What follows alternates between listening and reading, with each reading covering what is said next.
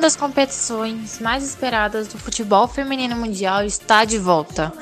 A partir desta sexta-feira, as quartas de final da Champions League feminina retornam num formato um pouco mais curto. São três jogos e nove dias para a gente conhecer o mais novo campeão ou, quem sabe, ter mais um título do Lyon. E para isso, a gente já tem dois jogos bem emocionantes nesta sexta-feira. Para iniciar, a gente tem um clássico espanhol entre Barcelona e Atlético de Madrid, duas equipes que já se conhecem muito, e também Glasgow City e Wolfsburg. Nesse caso, a gente tem dois favoritos para esse, esses jogos que podem acabar se enfrentando numa grande final, mas tudo vai ser decidido com a bola em campo. Não percam nesta sexta-feira, a partir da uma da tarde, Atlético de Madrid e Barcelona. Jogo que vai ser transmitido pela ESPN aqui no Brasil e também nos canais da UEFA. E também Glasgow City e Wolfsburg. Nesse caso, esse jogo ele também vai ser transmitido pela ESPN, pela ESPN em, em extra, mas ele só vai ter a narração em inglês. Então quem quiser, quem quiser acompanhar vai ter que entender um pouquinho da, liga, da língua do país do tio Sam.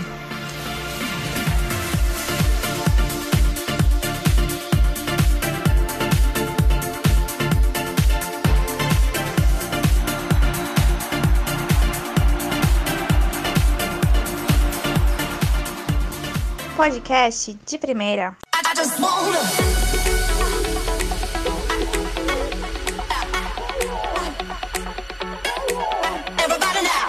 Fala pessoal do De Primeira, sou o Daniel, administrador da página Diário Culé Feminino no Twitter. Desde já agradeço pelo convite de novamente estar participando aqui em um dos podcasts. E finalmente chegou aí o grande dia, o dia tão esperado que é o retorno da Champions League. Um dia que muitos fãs do futebol feminino estavam aguardando, ansiosos para que esse dia chegasse. Finalmente chegou. E eu tô aqui para falar um pouquinho. Na minha opinião, o jogo deveria ter sido adiado, mesmo aí com esse pouco intervalo de tempo para as partidas, mas seria mais justo adiar a partida para que o Atlético tivesse mais tempo de preparação. Já o Barcelona conta aí com seu elenco completo, sem desfalques importantes, praticamente com o mesmo time do ano passado, só que com uma melhoria no elenco em geral. É... Novas jogadoras foram contratadas, algumas saíram também, mas a base do time é praticamente a mesma. O nível técnico do time melhorou em relação ao ano passado, a final do ano passado também. Muitas pessoas acompanharam, mas durante essa temporada 19-20 o nível técnico melhorou e algumas jogadoras também foram melhorando o elenco em geral. Eu acredito que será um confronto equilibrado, apesar da situação que ambas as equipes vêm vivendo. O Atlético de Madrid, especialmente, vem passando por um momento difícil e principalmente pelo pouco tempo de preparação para esse jogo. Mas eu acredito que vai ser um jogo equilibrado por ser um jogo de Champions League, é uma motivação diferente, é diferente de você jogar um campeonato espanhol, é diferente de você jogar uma Supercopa da Espanha, é uma Champions League, é um torneio muito mais importante para cada clube. Então eu acredito que vai ser um confronto equilibrado, apesar desse favoritismo que o Barcelona tem hoje. Essa Champions em especial tem aí uma cobertura muito maior né, no cenário brasileiro, com a transmissão da ESPN em seu canal principal, que é uma coisa inédita, ao meu ver, na minha opinião, essa transmissão no seu canal principal. Então, eu gostaria de explicar também um pouco mais o tamanho desse clássico entre Barcelona e Atlético de Madrid no cenário nacional espanhol. Explicar um pouquinho para esse novo público que com certeza vai começar a assistir o futebol feminino agora através dessa transmissão na ESPN Brasil. Para quem não sabe, para você que está conhecendo agora, Barcelona e Atlético de Madrid no futebol feminino espanhol já tem uma rivalidade que dura bastante tempo. O Atlético que vem sendo campeão espanhol desde 2017, ganhando aí três edições seguidas, acabando na temporada 18-19, tendo o Barcelona como campeão na temporada 19-20. Então, para o Barcelona, que era aí já um dos maiores campeões antes dessa dinastia do Atlético de Madrid, foi muito difícil essas três temporadas, foram temporadas difíceis, muitas vezes ganhando só a Copa da Catalunha, que até um ano atrás não era uma competição oficial no cenário nacional, ou ganhando também Copa da Rainha, que no cenário nacional não tem tanta expressão assim, porque a Liga Iberdrola é o principal campeonato do país, então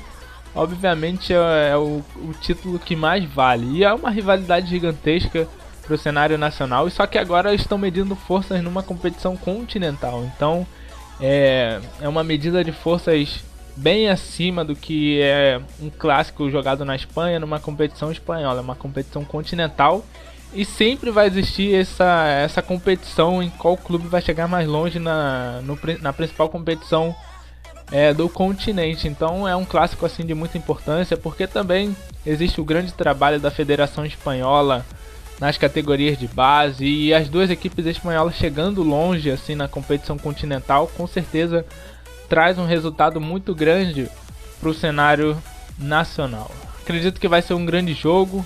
Espero que seja um grande jogo e agradeço pelo convite de estar aqui explicando um pouquinho o significado dessa rivalidade entre Barcelona e Atlético de Madrid e a importância também desse clássico para o cenário nacional espanhol. Eu novamente, Daniel, aqui agradeço ao convite de participar desse podcast. Hashtag Champions na ESPN. Valeu, pessoal! Fala, mundinho futebol feminino, tudo bem com vocês? Meu nome é Ana, Ana Paula Cirilo. Vou estar aí com vocês hoje. É, agradeço a oportunidade bastante a galera por ter me dado esse espaço para conversar com vocês. Então, o motivo da minha ilustre presença nesse podcast é ter a honra e a oportunidade de apresentar o Barcelona feminino para vocês. As meninas do Barcelona, comandado pelo Cortez em 2019 e 2020, voaram, gente, voaram demais. Então, para vocês terem noção disso, que na Liga Espanhola elas ganharam a competição invictas com 86 gols marcados e somente 6 gols sofridos. Então, esse saldo de gol de 80, quando a gente para para delimitar o caráter da equipe, a gente sabe que o ataque ofensivo, principalmente é, percebendo a qualidade individual das jogadoras é sensacional. Tanto que dos 21 jogos que elas jogaram pela Liga Espanhola, 19 elas venceram e só empataram duas. Ainda nessa temporada, aconteceu a Supercopa em que o Barcelona venceu os dois jogos e, surpreendentemente, elas marcaram 13 gols, sendo 10 gols na grande final contra o Real Society. Então, tipo, novamente elas mostrando pra gente o caráter ofensivo e a qualidade do ataque da equipe. Já na Champions League, as vice-campeões atuais também têm alguns dados interessantes e é um dos melhores ataques do ano para tentar conquistar o título, né? Conforme prometi, eu jurei que eu não seria clubista. Então, eu trouxe alguns dados para poder exemplificar por que, que a, o Barcelona tem um dos melhores ataques do ano, principalmente na temporada de 2019 e 2020 da Champions League, e por que, que elas são favoritas a este campeonato por causa desse caráter ofensivo. Para uma equipe disputar quatro jogos, sair vitoriosa, marcar 12 gols e apenas sofrer dois, então não tem justificativa de me chamar de clubista quando eu falo que o ataque do Barcelona é bastante assertivo Todas as jogadas do Barcelona iniciadas começam ali com a goleira Panos e sempre tem uma distribuição de bola bastante rápida do meio de campo. Quando o Barcelona se depara com algum clube que tem uma marcação muito pesada no meio de campo, por mais que ele, o, o meio de campo do Barcelona seja muito técnico, a bola começa a travar, não começa a chegar no ataque, aí tem que começar a refazer jogada e principalmente às vezes tem uma jogadora específica para vencer aquela primeira bola, para começar a reter a posse de bola para o time.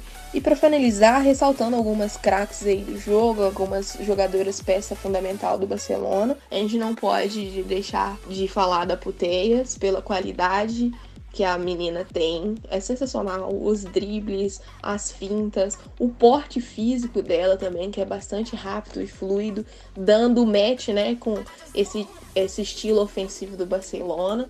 Mas aí não podemos deixar de lembrar da Hermosa, a espanhola de 29 anos, que faz parte de quase todos os gols do Barcelona, né? E ela atua mais ou menos com aquele falso 9 ali, dando intensidade para a bola, e mas também atua lá atrás, distribuindo a bola no meio de campo. Então ela é uma peça fundamental no ataque ofensivo do Barcelona. Outro ouro do ataque do Barcelona é a Rensa, que é uma ponta que ela é muito boa em drible, ela acompanha bastante a velocidade, principalmente quando a, a Puteias entra como infiltrada. Então, ela é responsável por aqueles levantamentos de bola sensacional do Barcelona. Então, a Hensey é sensacional, juntamente a Martins também, que tem uma qualidade física muito forte, que eu acho que é uma das grandes características da Martins, é conseguir acompanhar a velocidade do ataque da equipe. A Martins ela também tem aquela coisa chamada de inteligência da, do ataque. Então acho isso sensacional. E não podemos esquecer da maravilhosa da nossa zagueira, que tá lá atrás protegendo a bola, que é a MAP. Que se tivesse no Barcelona masculino, acho que a gente não tinha levado aquela goleada de 8 mas é, ela tem uma qualidade sensacional e visão de jogo, que a maioria das bolas distribuídas lá de trás vem dela e da goleira Panas. Mas o time do Barcelona como um todo é um time bastante engajado e elas têm uma qualidade individual sensacional e isso reflete bastante nos números. Então, mundinho futebol feminino, o que, que vocês acham? Você acha que o Barcelona tem possibilidade de ganhar? de enfrentar o poderoso Lion e vencer?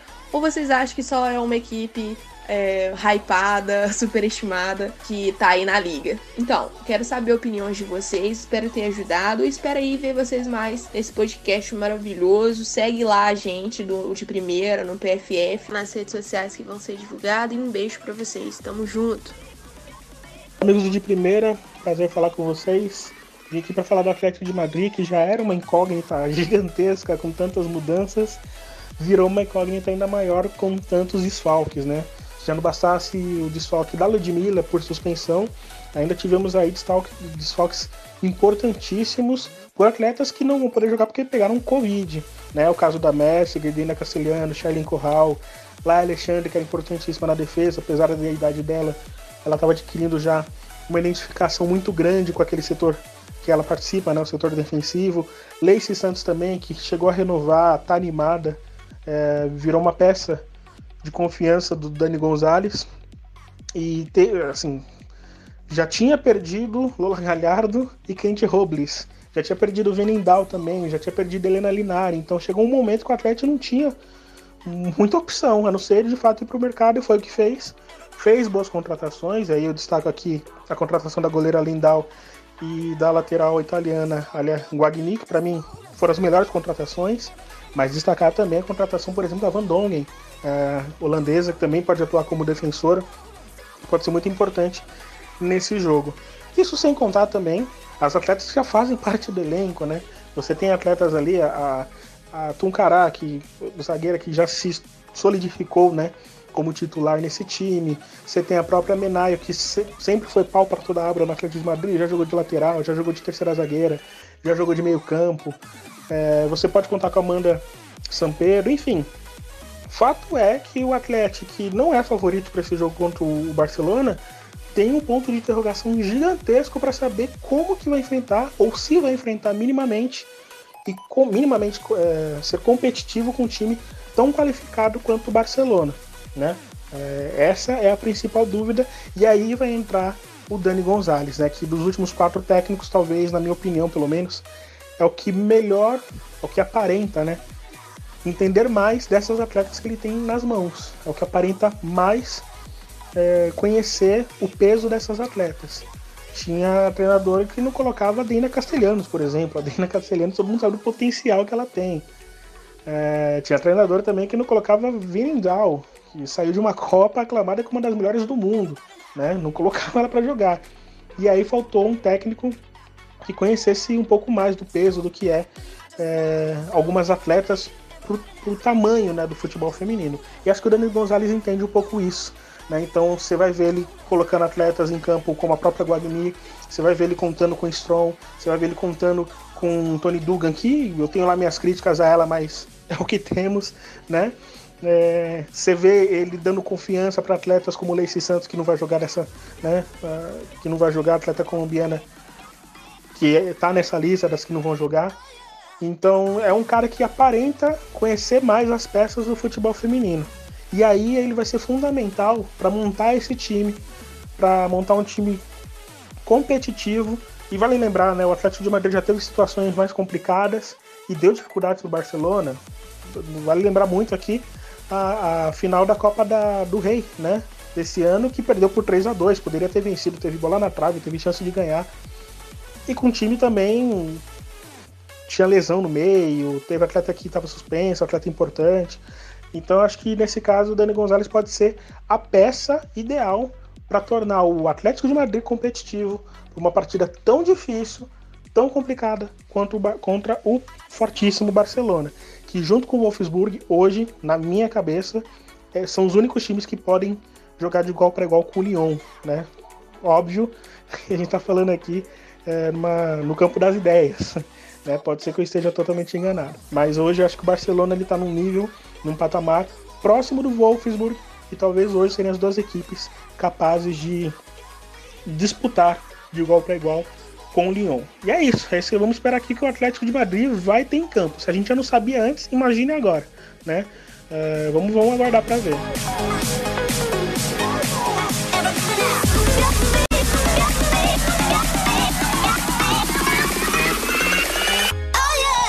Podcast de primeira.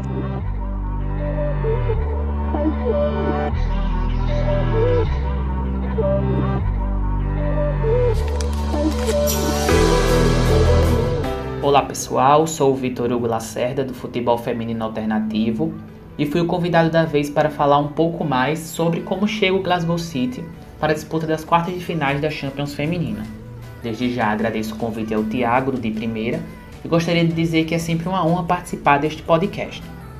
Bem, iniciando os trabalhos, trago para vocês os números do time escocês. Tem 14 títulos da Liga Escocesa, é o maior campeão com folgas e vem de 3 conquistas consecutivas. Tem 9 títulos da Copa da Escócia e 6 títulos da Copa da Liga Escocesa. Chega pela segunda vez a esta fase de mata-mata. A última tinha sido na temporada 2014-2015, quando foi derrotado pelo PSG em dois jogos. Porém, o Glasgow chega para esta competição esse ano sem ter jogado uma partida oficial desde fevereiro, quando perdeu na estreia do Campeonato Escocês para o Celtic por 2 a 1. Daí veio a pandemia e o clube não atuou mais até então. Aliás, esse ano o Glasgow não terá vida fácil, hein, lá na Liga Escocesa. Rangers, Celtic e Birmingham podem acabar com sua hegemonia. Agora trazendo para a Liga dos Campeões, o time de Glasgow já jogou 60 partidas na história, tendo vencido 28 e perdido 27 com 5 empates. Chega correndo muito por fora, enfrenta um adversário favoritíssimo ao título, que é o Wolfsburg, então, não, então há uma disparidade muito grande entre as duas equipes. O clube escocês até se reforçou nessa janela, trouxe uma dupla para a zaga, foram norte-americanas Renata Wild e a sul-africana Janine Van Vick, porém a disputa no setor é grande, com Jenna Clark e Leanne Ross, que é a capitã, e são titularíssimas a ver como o técnico Scott Buff vai escalar esta defesa. Outro reforço importante foi para o meio-campo com a norte-americana Sharon Voitit, que estava no Sport de Portugal, e assim a disputa com Hayley Lauder e Leanne Christon, por já considerar as vagas de Johnny Love e Sanker um pouco mais intocáveis, e para o ataque trouxe a exímia artilheira Cristina Freda, que considero este o maior reforço do clube, se liga aí nos números da Freda. Ela é norte-americana, que recentemente foi naturalizada cipriota, então não estranhe ela aparecer nas próximas convocações da seleção do Chipre para as eliminatórias da Euro e da Copa do Mundo daqui para frente, né? E são 60 gols no ano de 2017, 82 gols no ano de 2018 e 84 gols no ano de 2019, atuando pelo Barcelona do Chipre. Chega ao Glasgow City com o status de maior artilheira norte-americana da história da Liga dos Campeões Feminina, com 12 gols, e ela pode ser peça fundamental nas pretensões do time nesta disputa de quartas de finais. Ela é matadora nata, se posiciona muito bem, com belos cabeceios e sabe jogar de costas para a marcação. Então não estranha ela começar a titular nessa equipe junto com a irlandesa é, Claire Shine. Então, sendo assim, arrisco a dizer que Scott Booth pode escalar Lee Alexander no gol, que ela defendeu, né, três pênaltis na fase anterior contra o Brondby. É, acho que ele desloca a Leonie Ross para a lateral direita, a Leonie Ross que é a capitã, é a jogadora escocesa que mais atuou na Champions, com 52 jogos. Acho que a dupla de zaga vai ser formada pela sul-africana Janine Van Vick e a jovem Jenna Clark, né, que tem apenas 18 anos. E para o setor esquerdo, eu acho que ele põe a Zaneta Wine, que também atua por ali. Na meiuca, Sharon Voitite, é, Hayley Lauder, Joanne Love e Sanker. E para a dupla de ataque, eu considero Claire Shine e a Cristina Freda fazendo um bom papel ali na, ali na frente. Então é assim que aposto no time para tentar algo contra o Wolfsburg. Uma zebra nesta fase de competição em jogo único seria demais, não seria não? Então é isso, pessoal. Espero que tenham gostado deste bate-papozinho sobre o Glasgow City e vamos ficar de olho na ESPN que vai ter muito futebol feminino para a gente acompanhar por lá. Abraços e até a próxima. Fala pessoal do de primeira. Eu sou Bruno Bezerra, estou trazendo algumas expectativas aí do Wolfsburg para esse confronto diante do Glasgow City da Escócia. Bem, o Wolfsburg vai com força máxima, sem desfalques. A equipe tem como joga tem como base um 4 2 3 1, basicamente, esquema tático. Grande destaque, sem dúvida, é a Pernille Harder, né? o grande nome da temporada do, do futebol alemão na, na Freien Bundesliga, né? foi a, a, a artilheira. Mas há alguns outros bons nomes nesse time do Wolfsburg que a gente pode destacar, né? A Eba Paior, polonesa, atacante, também faz muitos gols. A Alexandra Pop que nessa temporada jogou um pouco mais recuada, né? Como uma, uma volante que aparece mais pro jogo, né? Outra jogadora que a gente pode destacar nesse time. E outro nome que eu acho bem interessante, né? A Lena Gosling também, que jogou de zagueira, jogou, joga, de volante, mas já jogou de zagueira nessa temporada, enfim. A equipe do Stefan Lesch ela tem essa variação, né? Não tem jogadora com canto posição fixa, então muitas delas variam bastante nos principalmente na Bundesliga que ele usa muitos testes, faz muitos testes e alguns deles dão muito certo. Esse da Pope, por exemplo, como uma jogadora para saída de jogo, deu muito certo, né? Então, as minhas expectativas para o jogo é que o Wolfsburg tenha o favoritismo ao seu favor, encara uma zebra, é jogo único, tudo pode acontecer, mas sem dúvida as chances de passar para a semifinal são bem grandes. Né? Então, eu espero que o Wolfsburg digamos, vá buscar logo o resultado nos primeiros minutos, isso é evidente contra na própria Frauen Bundesliga, muitas vezes o Wolfsburg construiu seus resultados no primeiro tempo. Nessa Champions League também não vai ser diferente, né? Em um confronto de jogo único, é isso que eu espero. Né? Então, as expectativas são boas para a equipe que busca esse título. Né?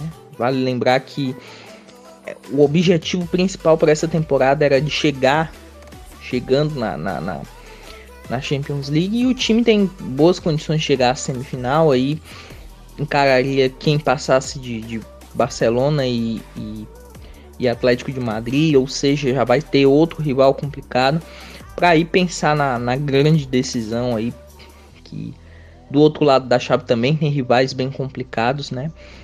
E é isso do grande nome a Pernille Harder, todos os olhos vão estar voltados a ela, o que ela pode fazer.